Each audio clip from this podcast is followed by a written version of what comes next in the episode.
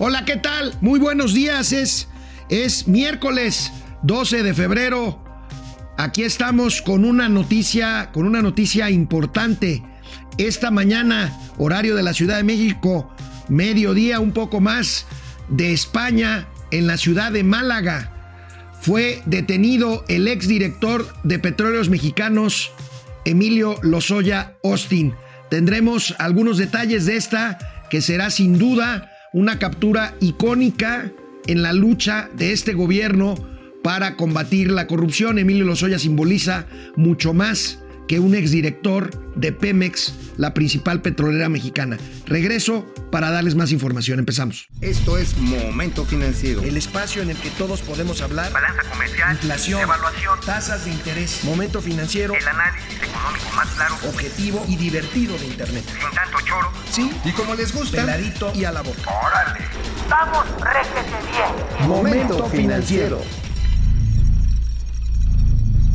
Esta mañana les decía un poco después de las 9 de la mañana y bueno, honor a quien honor merece, los queridos colegas entre gitanos dicen que no se den las manos, el Heraldo de México dio a conocer la primicia de la detención de Emilio Lozoya Austin, exdirector de Petróleos Mexicanos en Málaga, en Málaga, España. Como ustedes saben, pues Emilio Lozoya es buscado por la justicia, por la justicia mexicana, por eh, delitos de eh, señalados por la Unidad de Inteligencia Financiera, posibles sobornos, posible cohecho, tiene que ver con la eh, que recibió supuestamente un poco menos de 3 millones de dólares durante la compra de Pemex a Grupo Fertinal.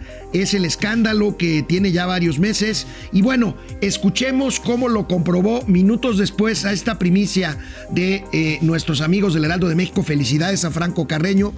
Eh, eh, el fiscal general de la República, Alejandro Gertz Manero. Con Ciro Gómez Leiva. 924, saludamos al fiscal general de la República, Alejandro Gertz. Alejandro, buenos días. Fue detenido en España Emilio Lozoya esta mañana. Buen día, fiscal. Muy buenos días, señor Órdenes. Sí, efectivamente, este, después de un largo peregrinar por toda Europa, en con la orden de aprehensión que nosotros tuvimos aquí de juez y con el apoyo fundamental de, de, Interpol y en este caso específico yo lo quiero hacer público de la policía española que se ha portado de una forma excelente logramos la detención de este individuo y estamos todavía en algunas otras diligencias en este momento. Está detenido en este momento en España Emilio Lozoya. Así es. ¿Qué más información nos puedes compartir, fiscal? Mira, eh, esto, ha sido, esto ha sido un, caso icónico. Tú te acuerdas que son eh, varias este, investigaciones que estaban pendientes. Se obtuvo una, una orden de aprehensión por el caso de, de y de, y de hidrogenados. Este, desgraciadamente por una filtración este, este individuo pudo este, salir del país antes de que pudiéramos tener la orden de aprehensión ya eh, ratificada por el juez. ¿Te refieres al, eh, al señor Ancira? Pero, eh, pero obtuvimos la, la, la, detención de Ancira, que fue otra otra historia que ya, ya uh -huh, la conoces, sí, sí. no la voy a repetir. Y, este, y en este caso ha sido una, un, una investigación que se ha llevado a cabo pues, durante casi, no, no, no es un año, pero sí seis, siete meses, eh, prácticamente en toda Europa. Ha sido una tarea de estar siempre en contacto fundamentalmente con las autoridades alemanas, que era donde comenzó la investigación. Luego se tuvieron varias pistas en varios países. El, Interpol estuvo trabajando con más o menos este, capacidad pero cuando llegó a España ahí las cosas se, le, se pusieron realmente mucho más este, difíciles y se logró que la detención de este individuo y se están haciendo varias diligencias en este momento.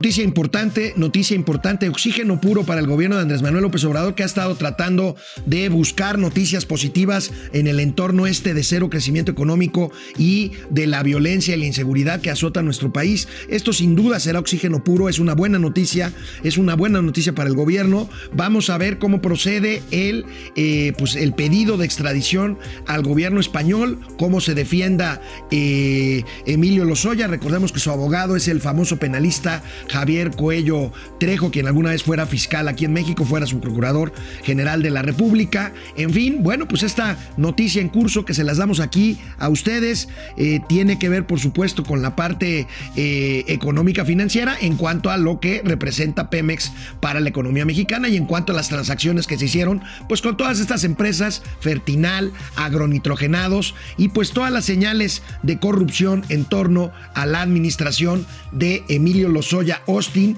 durante, durante buena parte del sexenio de Enrique, Enrique Peña Nieto. Bueno, eh, ayer un evento que me llamó mucho la atención, un evento interesante del Consejo Coordinador Empresarial. Carlos Salazar convoca, convoca a todos los empresarios, eh, como lo señala hoy en su primera plana el periódico El Economista, y presentan una suerte de decálogo de compromisos sociales del sector empresarial. Esta es una señal importante. Los empresarios han estado pues cercanos al presidente, pero pues está este debate, está este debate de eh, si la inversión no fluye, en fin.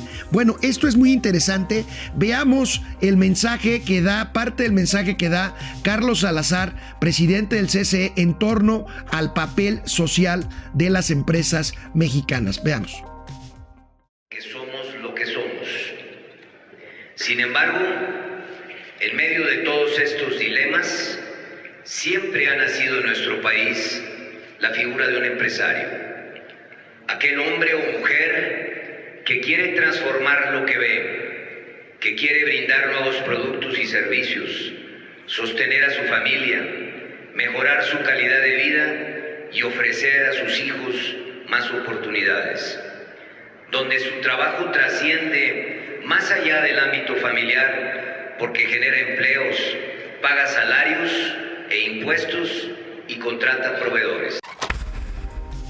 Muchos lo interpretan, muchos analistas en la prensa de hoy, como un intento de los empresarios por eh, pues preservar su imagen, por hacerlos más cercanos, más cercanos a las necesidades sociales. Y quiero decirles algo, nosotros aquí en Momento Financiero tenemos información, ahorita Mauricio Flores anda precisamente en una reunión, eh, los empresarios encabezados por Carlos Salazar están muy activos buscando propuestas, buscando propuestas concretas. Y pues quiero decirles que está ya en la mesa una propuesta para reforma en materia de pensiones, tema que ya hemos hablado aquí, y que los empresarios estarían dispuestos a anunciar en los próximos días. Están en la mesa de negociación. Nosotros tendremos, por supuesto, aquí todos los detalles. ¿Cuál es el decálogo de estas empresas? Bueno, es de, que presentan confianza y credibilidad, empleo, ética, responsabilidad social, cultura empresarial, diversidad, sustentabilidad, tecnologías de la información y desarrollo de las comunidades. Ahí está, ahí está este, este guiño que hace a, las autoridades sin dejar de poner el dedo en el renglón que hace falta prevalecer reglas claras en cuanto a la inversión. Hoy en la noche los empresarios cenan con el presidente para para ver lo de la rifa del avión, que no se va a rifar, pero bueno, se van a tener que mochar. Mañana les tendremos esta información, pero por lo pronto vamos a un corte y regresamos a Momento Financiero. Bueno, pues en una nota que confirma lo que hemos venido insistiendo aquí en Momento Financiero, pues es la caída en la actividad industrial. Eh, ayer el INEGI dio a conocer este, este indicador. Eh, eh, los índices de actividad industrial, pues por supuesto, confirman una economía en desaceleración o al revés, la poca actividad industrial propicia poco crecimiento, como ustedes lo quieran ver. El caso es que el indicador de actividad industrial, como podemos ver, cayó 1.77% anual el año pasado. 1.77 ya global y ahí vemos la parte de minería se alcanzó a recuperar, incluye petróleo. Aquí es interesante, ahí parece un ligero repunte en el tema de producción de petróleo, pero miren ustedes, construcción que llegó a estar en un indicador hacia abajo de casi 10% anualizado, se recupera un poquito, anda por 5%, sigue siendo una tragedia, lo mismo la, la caída de la industria manufacturera. En fin, este es eh, pues los las cifras anuales que van fluyendo y que van confirmando esto que ya sabemos. De hecho, este, pues esto confirma, esto confirma lo que lo que dice el economista hoy en su primera plana también, eh, la gráfica está, industria cierra 2019 con caída, ahí tenemos la cifra, yo hablaba de 1.77, el economista lo cierra en 1.8 de caída, y bueno, pues ahí con la caída en la minería, con la caída en la construcción y en la actividad total, incluyendo manufacturas, en fin, bueno, pues este es, aquí empiezan a salir, yo les voy a decir qué son, son las razones, las razones o las consecuencias como usted las quiera ver del el estancamiento, del estancamiento de la economía. Bueno, y también, también en otro indicador negativo también cae, cae la banca de desarrollo el financiamiento de la banca de desarrollo. ¿Qué es la banca de desarrollo? La banca de desarrollo son bancos del gobierno, son bancos, digamos así, oficiales, que no están para competir con los bancos que ustedes conocen, sino que permiten facilitar el acceso de crédito a sectores que de otra forma no tendrían eh, cabida o no tendrían condiciones buenas para acceder a créditos y la banca de desarrollo procura que estos puedan fluir a través de garantías, avales y una serie de instrumentos. Bueno, el periódico Reforma trae hoy una tabla muy interesante que habla de una caída del 17%, del 17% global en cuanto al financiamiento canalizado por la banca de desarrollo. Ahí tienen ustedes la mayor caída, la mayor caída Banobras, que es el banco que se encarga de la infraestructura pública. Bueno, pues si se dedicó a vender un avión, pues por eso yo creo que descuidaron el tema del financiamiento. Este es una reducción del 54%, nada más Banobras, pero si ustedes ven, Nacional Financiera, Nafin también cae en su monto de crédito y lo mismo que el Banco Nacional de Comercio Exterior, que están tratándose de fusionar. Bueno, pues esta es la banca de desarrollo. Vamos a ver quién está conectado por aquí, eh, Juan José Medina Ordaz desde Sombrerete, Zacatecas. Allá, allá también hay, hay, hay banca de desarrollo. Bueno, la oficina de Zacatecas ahí está en la capital. Carlos Ramírez, saludos, buen día. Rui Norochi, ah, caray, ¿acaso estoy viendo otra cortina de humo? ¿Te refieres a lo de Lozoya? Este, mira, yo creo, insisto, es, es oxígeno puro pero pues en este caso no sería una cortina de humo tipo este tipo el avión o, o, tipo los puentes este, yo creo que es una noticia importante, yo creo que pues tiene que ver, vamos a ver qué sale, qué más información sale en torno a la gestión de Emilio Lozoya al frente de Petróleos Mexicanos. Héctor Martínez, ¿Podría explicar si es cierto que este gobierno se está terminando el fondo de estabilización? Los felicito por tener los verdaderos datos. Este, es absolutamente cierto, Héctor. Es absolutamente cierto. Es un fondo que se debe de usar para cuando los ingresos caen. Y eso ha pasado tanto el año pasado y va a pasar este año. El tema es que ese fondo, lo ideal es que se utilice en una época de una crisis global que se ha arrastrado México a esa crisis. En este caso, los fondos se están usando, yo creo que se usó la mitad del año pasado y la otra mitad se usará en este año, 150 eh, mil millones de pesos. Este, lo malo es que no hay una crisis mundial, es una crisis autogenerada, ya lo hemos comentado aquí, y efectivamente ese fondo se está usando y desgraciadamente parece, todo parece indicar que este año se, se acabará o se agotará. Rodrigo Rodríguez desde Puebla, nunca me pierdo el programa, muchas gracias, Rodrigo, este, Fer Rangel, eh, y lo exonerarán como a Moreira. No lo sé, habría que ver primero. Lo primero es la extradición, ¿eh? Lo primero es la extradición. Vamos a ver cómo, cómo marcha el proceso. Julia León, hola Julia. Eh, ¿Por qué se van a España siempre los corruptos mexicanos? Es una buena pregunta. Fíjate, recuerdo el Ángel Rodríguez, el divino, lo agarraron en Ibiza o Ibiza. Mira, es una buena pregunta porque España y México tienen un tratado de extradición. Este, yo conozco a algunos que se van aquí más cerca. Este, Mike White, saludos desde la Ciudad de México. Eduardo Martínez Ibarra, saludos desde Dallas, Texas. Eh, al pendiente, muchas gracias. Juan Munguía, Aleida Chavarría, buen día. Ángel González Mosqueda, saludos Alejandro, ¿dónde está el ñero? Este, fíjense que anoche ya no me dio tiempo de ir a pagar su fianza. Y este entonces tendrá que salir hasta hoy y mañana lo tendremos por aquí. Este Lucía Mejía Chávez, buen día, qué bueno que detuvieron a Lozoya, pero realmente servirá para dejar el estancamiento económico. No, no tiene nada que ver, este es una bandera de la cuarta transformación, eh, el tema del combate a la corrupción y en ese sentido se quedará. No tiene nada que ver con con el crecimiento económico.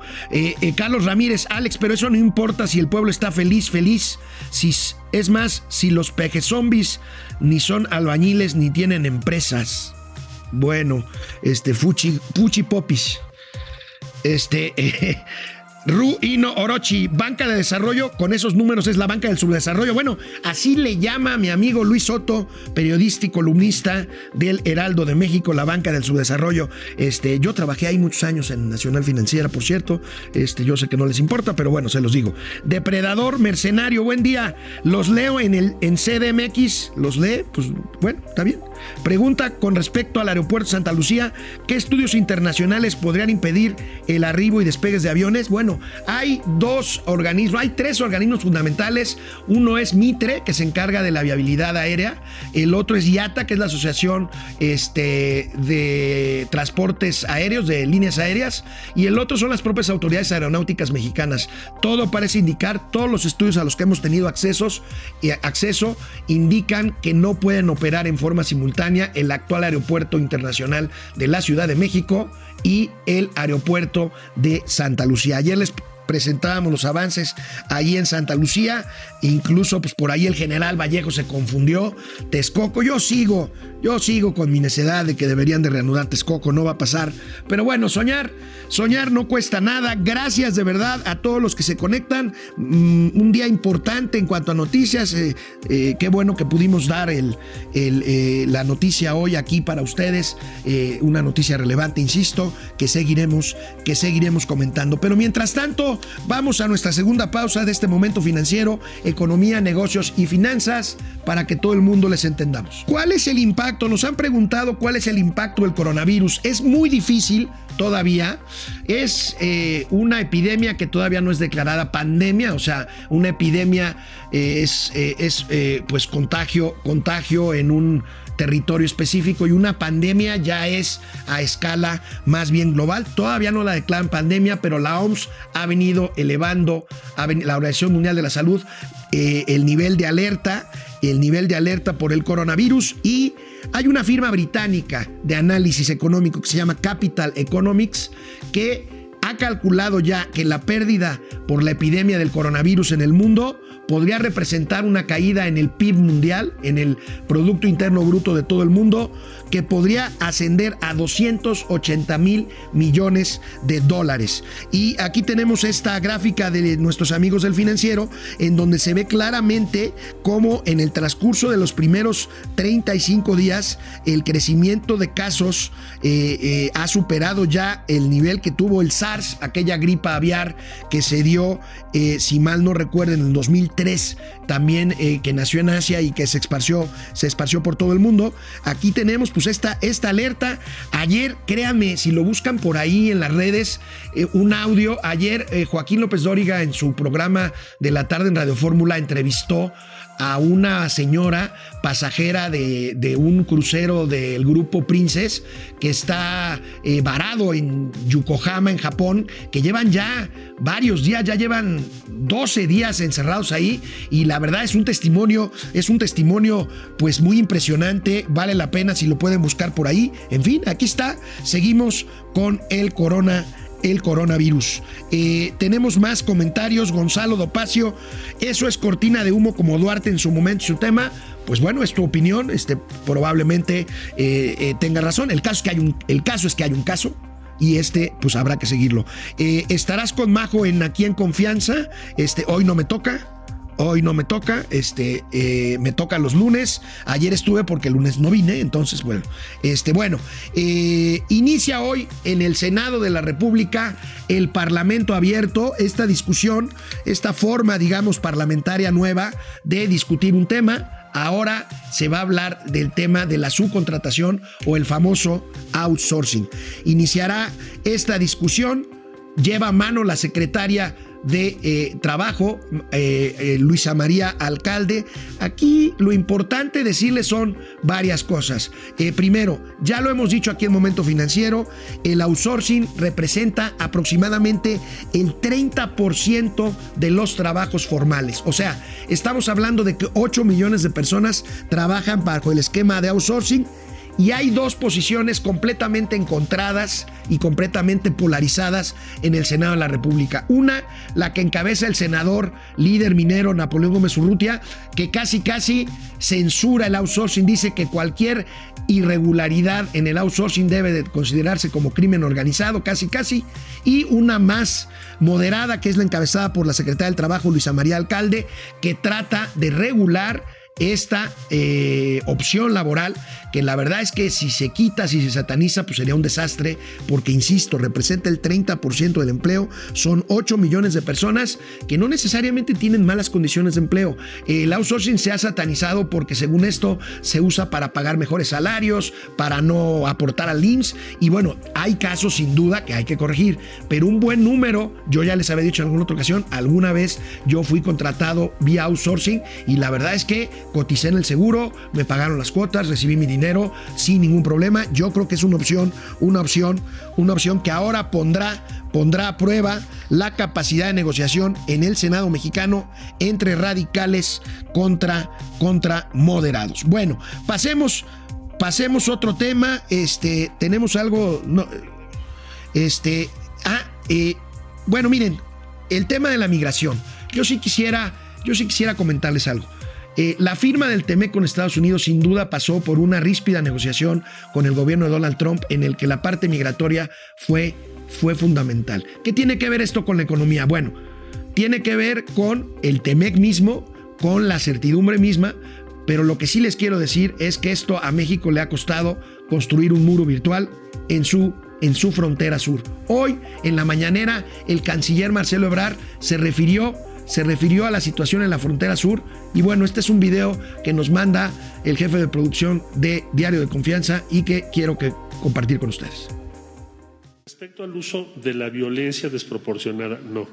Eh, eh, como yo mencioné hace un momento, no tenemos ninguna recomendación de derechos humanos respecto a la Guardia Nacional. La Guardia Nacional apoya al Instituto Nacional de Migración, es una de sus tareas previstas en la ley. La vez que se tuvo que resistir es la que acaba de suceder porque se quiso pasar por la fuerza. Vamos a ubicar las cosas. Se ofrecieron todas las opciones que México tiene. La Comar estuvo dialogando ahí también mucho tiempo. Síntesis. Nunca ha habido en estos operativos uso de violencia y menos desproporcionada en contra de los migrantes. Simplemente se actuó conforme a la ley y con prudencia.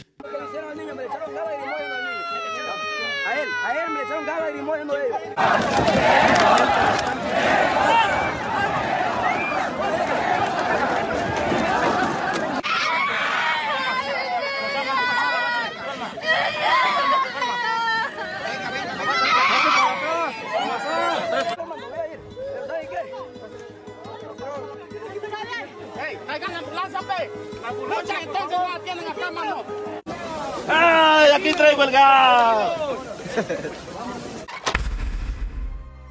Esa es la realidad y eso es lo que se negoció. Hay que decirlo, hay que señalarlo. Y bueno, pues el canciller dice que no hay violencia, que todo es contención. En las redes sociales vemos a ex radicales de izquierda que cuando había cualquier, eh, digamos, conato de bronca en alguna manifestación acusaban represión y que ahora simplemente se echan una maroma y dicen en Twitter, eso que estamos viendo en la frontera o en Palacio Nacional con los manifestantes no es represión, es contención. Eso dicen. Bueno, Pemex, Pemex, ustedes recuerdan que anunciábamos por aquí hace algunos meses el nuevo pozo que se llama Isachi, con X, Isachi. Bueno, Pemex había considerado la operación de cinco pozos en diciembre pasado. En realidad solamente está funcionando uno de cinco posibles. De cinco posibles, parece que por aquí no va el tema de la ampliación de la producción de Pemex. Solamente uno de cinco pozos y el experto el experto en energía que se los recomiendo que sigan en sus redes sociales, en Twitter, Gonzalo Monroy, es un gran analista del sector eh, energía. Eh, asegura de que de los 40 pozos que se habían contemplado en esa región, en el mejor de los casos solo funcionarán 5 en los próximos en los próximos años. Ahorita que veamos actividad industrial, veamos minería, ahí se incluye petróleo está a la baja. Esperemos que pueda repuntar en este 2020. Bueno, pues nos vemos mañana, mañana que ya será jueves y que aquí estará Mauricio Flores conmigo, para gusto de muchos acá abajo. Nos vemos, nos vemos mañana. Nos vemos mañana aquí en Momento Financiero. Vamos, réjete bien. Momento financiero.